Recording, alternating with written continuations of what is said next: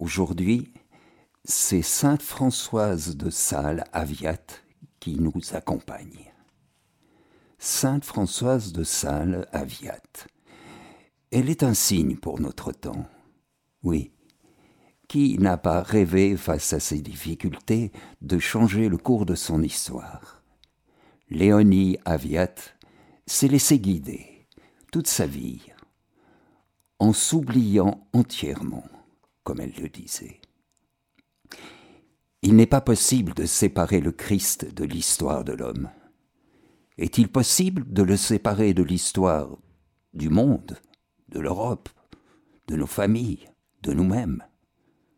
De fait, c'est seulement avec le Christ, en lui, que toutes les nations et toute l'humanité peuvent entrer dans l'espérance. C'est Jean-Paul II qui insiste ainsi sur une réalité essentielle du christianisme. La foi chrétienne se vit dans l'histoire. Chaque saint actualise la présence du Christ dans l'histoire.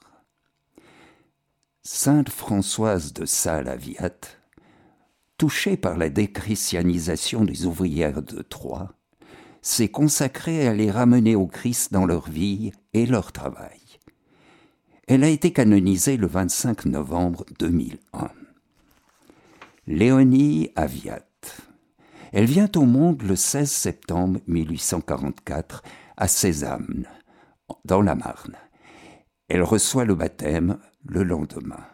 Son père tient un magasin à l'enseigne graines, chanvre et lin, mercerie, épicerie, gros et détail.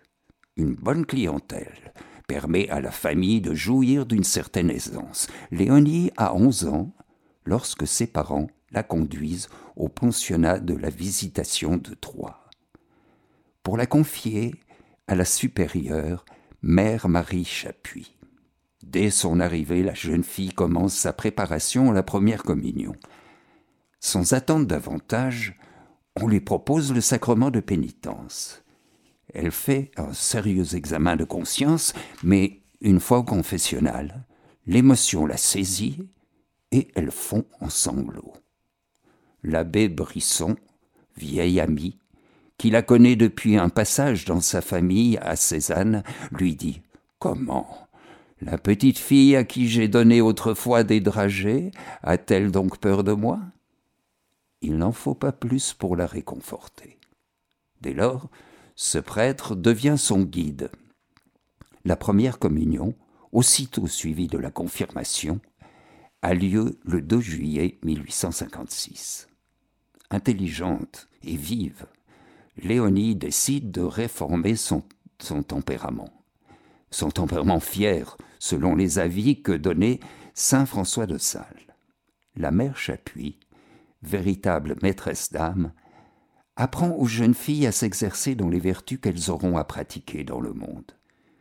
Elle sait qu'elle peut être dans la société et dans l'Église l'impact d'une jeune femme vraiment chrétienne, pleinement à sa responsabilité d'épouse, de mère, sensible à la situation sociale des ouvrières dans les usines de la région.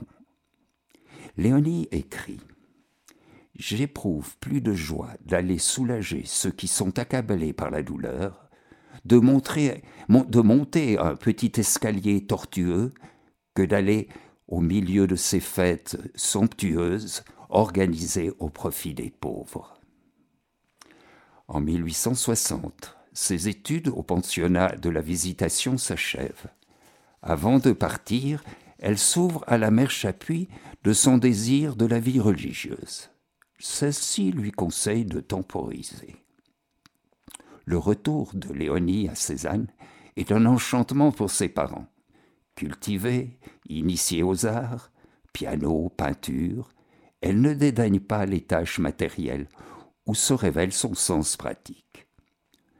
Monsieur Aviat propose à sa fille un mariage avantageux, mais un revers financier ruine M. Aviat et le prétendant se volatilise.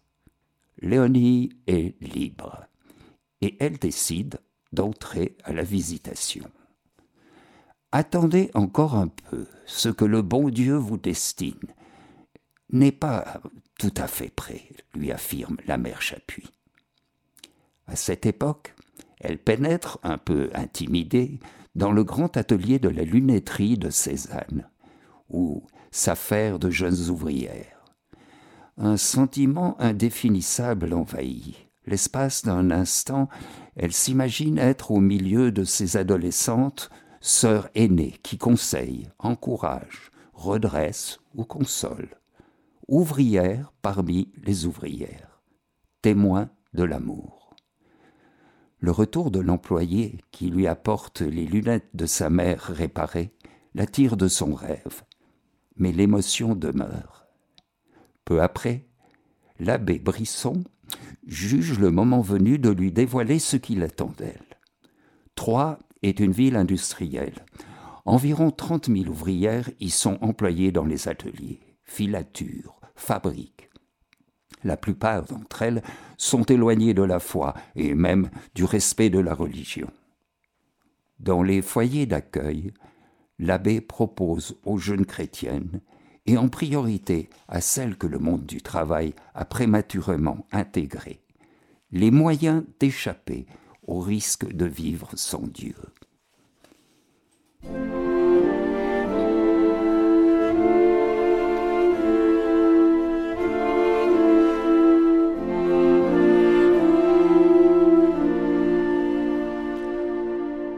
Aujourd'hui, l'homme est toujours tenté d'organiser sa vie comme si Dieu n'existait pas, comme si son amour pour le genre humain n'existait pas. Déjà au temps de Léonie Aviat, dans les années 1860, il en était ainsi. L'abbé Brisson a créé des terrasses, une œuvre qui offre aux jeunes ouvrières un patronage et une maison d'accueil. Pour encadrer ces jeunes filles, il faut trouver des monitrices à temps complet, et la tâche n'est pas aisée. Des âmes consacrées à Dieu seraient nécessaires. Lorsque Léonie visite avec lui l'œuvre des terrasses, intérieurement éclairée, elle comprend que sa place est là, au milieu de ces jeunes, dont certaines semblent être encore des enfants. Elle s'ouvre à son père spirituel de cet appel mystérieux, et celui-ci en est émerveillé. Voilà enfin la personne capable de servir de pierre fondamentale à l'institut qu'il désire créer. Mais deux épreuves attendent Léonie. Il faut d'abord laisser les siens et elle craint le refus de son père. Ensuite, l'abbé lui adjoint une compagne, Lucie Canuet, qui, malgré de réelles qualités, est d'un caractère tatillon, ombrageux, raisonneur, en épuiser son entourage. Léonie s'insurge. Avec qui vous voudrez, monsieur l'abbé, mais pas avec elle. Toutefois, après un entretien avec l'abbé, elle accepte pleinement cette compagne.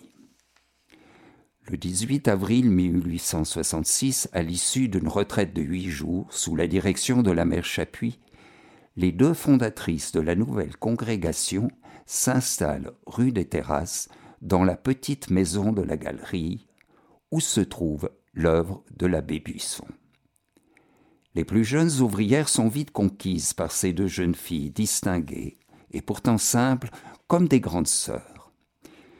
Les aînées d'abord, sur la réserve, se laissent gagner quand elles voient les deux directrices contentes de partager leur pauvreté et les travaux les plus humbles. L'abbé Brisson, confie à Léonie l'organisation générale de l'œuvre et de ses quatre patronages annexes. Mère Marie Chapuis accueille souvent les deux pionnières au parloir de la visitation et les forme à la vie religieuse. Vous n'êtes pas appelés pour le moment à chanter l'office, leur dit-elle. Votre principale occupation est le travail.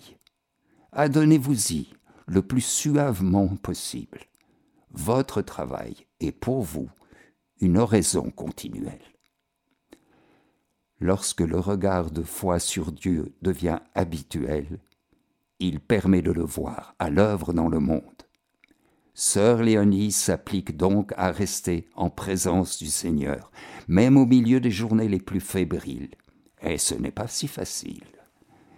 Elle multiplie ses prières spontanées, brefs élans du cœur qui entretiennent la flamme de l'amour. Un jour, qu'elle apporte au livreur d'une usine des paquets de tricot réparés, sa prière lui échappe soudain et elle s'écrie, en tendant un ballot au brave homme qui n'y comprend rien. Mon Dieu, c'est pour vous. Pour moi? Ça? Euh, Pourquoi donc? Au souvenir de cette anecdote, la fondatrice riait de bon cœur. Le 30 octobre 1868, les deux premières sœurs de la congrégation des Oblates de Saint-François de Sales reçoivent l'habit religieux. Léonie devient sœur Françoise de Sales et Lucie, sœur Jeanne-Marie. Ces commencements sont troublés par la guerre qui se déclenche le 19 juillet en 1870 entre la France et la Prusse. Les usines cessent leur activité et les ouvrières n'ont plus de travail. Sœur Françoise de Sales s'ingénie à trouver de l'occupation pour elle. Après la guerre, de nombreux immigrants alsaciens qui désirent conserver la nationalité française déferlent à Troyes. Les sœurs se dépensent pour les accueillir. Mais l'excès de travail épuise sœur François de Sales et la fait entrer dans une période pénible. Elle se confie à saint François de Sales, son saint patron, qui la réconforte. La retraite préparatoire à sa profession religieuse se déroule dans une grande paix. M'oublier entièrement devient son idéal. Le 11 octobre 1870, en compagnie de sœur Jeanne-Marie, elle prononce ses vœux devant monseigneur de Ségur qui leur dit Mes chers enfants, vos rapports avec Dieu doivent être caractérisés par une grande délicatesse votre amour pour lui doit être plus délicat, plus noble, plus tendre que dans n'importe quel ordre religieux. On procède ensuite à la vêture de quatre postulantes. L'abbé Brisson est radieux. L'avenir de la congrégation est en bonne voie.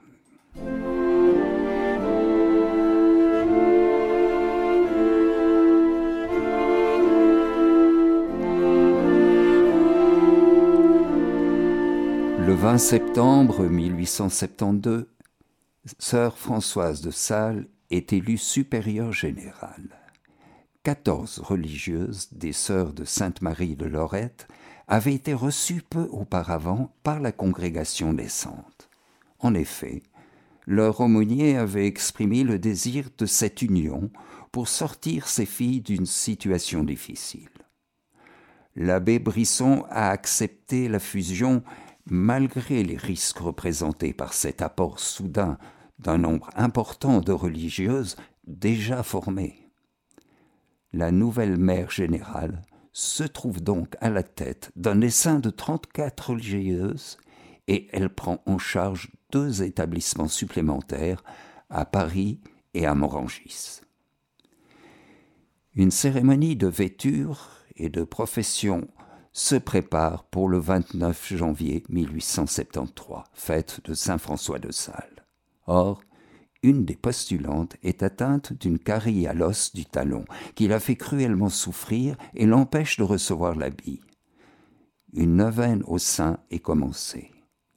Le 9 février, au soir, Mère François de Sales applique sur le pied malade une relique de Saint François de Sales la douleur finit par s'apaiser et la jeune sœur s'endort. Celle-ci voit en songe un vénérable ecclésiastique qui lui fait une onction d'huile sur le pied. Elle se réveille tout impressionnée. Elle est effectivement guérie.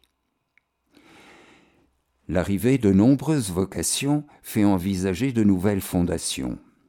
Après s'être consacrée à la jeunesse ouvrière, l'œuvre des Oblates de Saint François de Sales va proposer la même éducation d'inspiration salésienne aux jeunes filles plus aisées dans des pensionnats. De son côté, L'abbé Brisson a fondé la congrégation des pères oblates de Saint-François de Sales, vouée à l'enseignement. On l'appellera désormais père. Les maisons des pères oblats se multiplient également et réclament la présence des sœurs.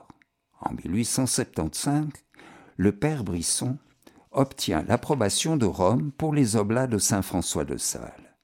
Cette même année, la mère Marie de Sales-Chapuis, avant de mourir, a prédit au père Brisson une incompréhension du nouvel évêque, que la ville de Troyes accueillera bientôt et qui la fera beaucoup, le fera beaucoup souffrir. Le 8 octobre 1879, le mandat de la fondatrice est achevé et l'ancienne supérieure des sœurs de Lorette est élue générale. Sœur Françoise de Sales est toute heureuse de céder sa place. Sans intention mauvaise, la nouvelle supérieure manque d'égard envers celle qui l'a précédée. Les contemporaines de sœur Françoise de Sales y sont sensibles, mais elle-même, n'ayant pour ambition que la dernière place, ne se plaint pas et offre tout en silence. Toutefois, devant l'ampleur de la charge, la supérieure donne sa démission dès 1881. Sœur Louise Eugénie est alors élue. Elle envoie sœur Françoise de Sales à Paris pour établir un au pensionnat de la rue de Vaugirard les coutumes des oblates. Ainsi que pour relever cet établissement d'une situation financière compromise, l'arrachement aux œuvres ouvrières auxquelles ont été consacrées quinze années de sa vie sont difficiles pour Léonie. Cependant, elle obéit avec générosité, pour l'amour de Dieu. À Paris, l'accueil est plutôt froid. Que vient faire cette réformatrice? Le redressement des finances oblige à des restrictions qui suscitent mille oppositions. Les élèves, les élèves elles-mêmes sont sur la défensive. Sœur Françoise de Sales prend en main ses armes préférées, la prière, la sérénité et la bonté. Bientôt les esprits s'apaisent, elle se révèle une éducatrice exceptionnelle. Son influence s'exerce d'abord sur les sœurs, car elle est convaincue que la fécondité de l'apostolat découle de l'harmonie régnant dans la communauté. À l'égard des enfants, sœur Françoise de Sales conseille Agissez par la patience, la douce fermeté et la prière. Quand un enfant est gagné du côté du cœur, on peut alors lui demander tout ce qu'on veut. Elle le fera. Ne faire jamais des choses, même importantes et sérieuses, une affaire d'État. Toutefois, la fondatrice met au premier plan l'éveil de la foi et la préparation à la première communion. Cependant, à Troyes, les relations du père Brisson avec l'évêque se détériorent. Le prélat voudrait restreindre les deux congrégations dans les limites du diocèse. Il soumet les sœurs à des interrogatoires qui ébranlent certaines vocations. Le père se rend à Rome pour y défendre sa cause. Il faudra attendre 1888 pour voir la bonne harmonie renaître entre l'évêque et le père.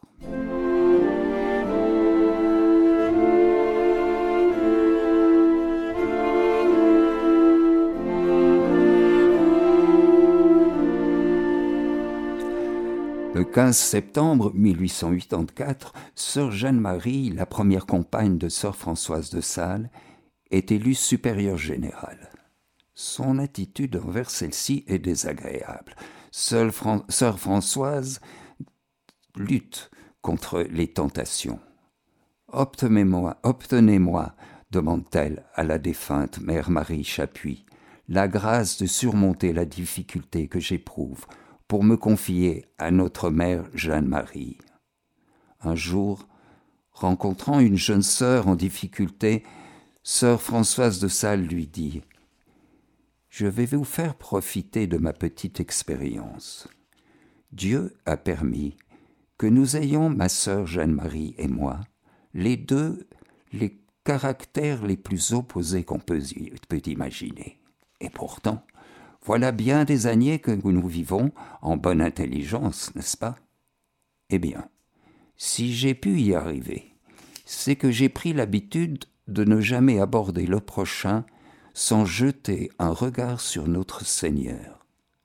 Essayez, mon petit moyen, je puis vous assurer qu'il est bon. À la fin de l'année scolaire 1889, sœur Françoise de Sales est remplacée à la tête du pensionnat de la rue Vaugirard. Le changement lui est pénible car on précipite son départ et elle en souffre profondément. De retour à Troyes, elle reprend la direction des œuvres. Elle y trouve des esprits prévenus et y endure de nombreuses vexations dont elle ne se plaint à personne. Oh, si vous saviez, dira-t-elle plus tard, combien il est heureux pour l'âme de souffrir seulement entre Dieu et soi. Un soir de septembre 1893, sœur Françoise de Sales, venue à Paris pour le chapitre général de la congrégation, entend distinctement une voix qui lui murmure à l'oreille. Tu seras supérieur, car je veux tout gouverner. Étonnée, elle se retourne. Elle est seule dans la pièce. Le lendemain, les sœurs l'élisent supérieure générale. Elle comprend. Jésus veut gouverner par elle. Dans la congrégation, c'est une explosion de joie. Les sœurs anciennes ne tarissent pas d'éloges pour cette fondatrice, grandie à leurs yeux par des années d'obscur dévouement. Celles qui ont fait souffrir la mère sont entourées par elle de prévenance, si bien qu'une sœur s'exclame Ma mère, il suffit vraiment de vous offenser pour être désormais l'objet de votre affection et de vos soins particuliers.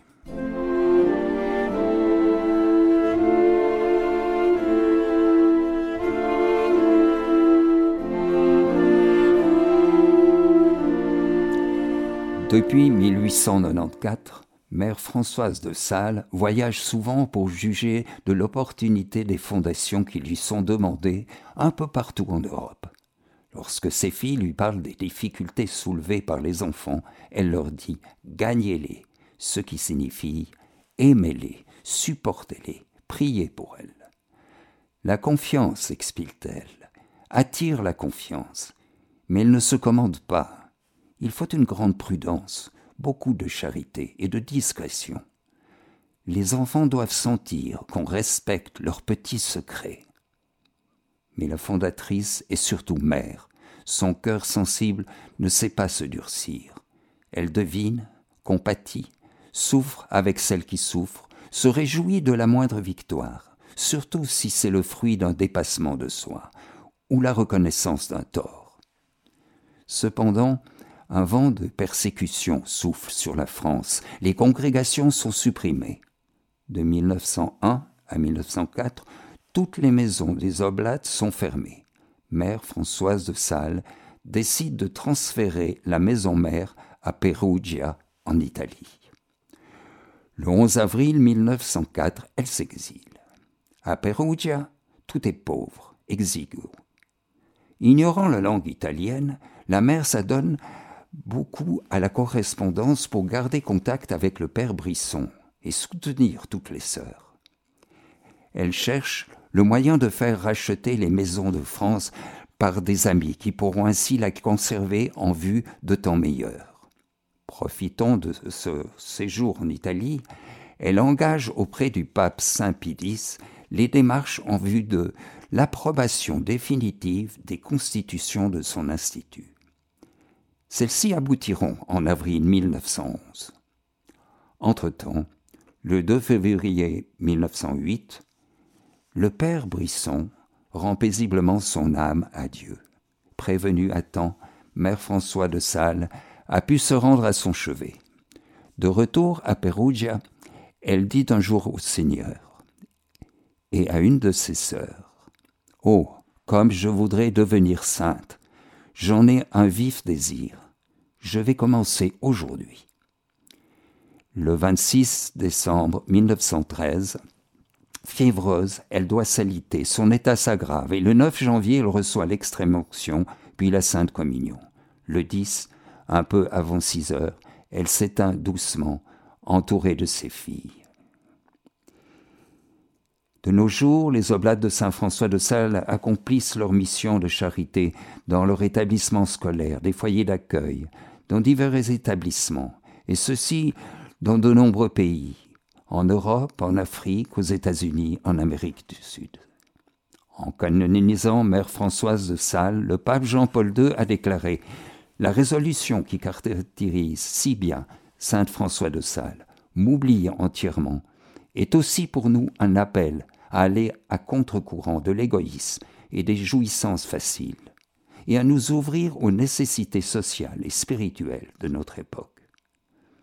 Sainte Léonie Françoise de Sales, tu as eu un ardent désir de vivre à l'imitation de ton Fils Jésus, dans l'humilité, l'abandon à ta volonté et une constance charité envers tous.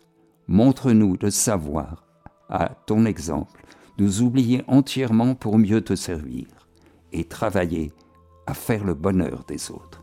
Oui, bon travail à tous. À bientôt.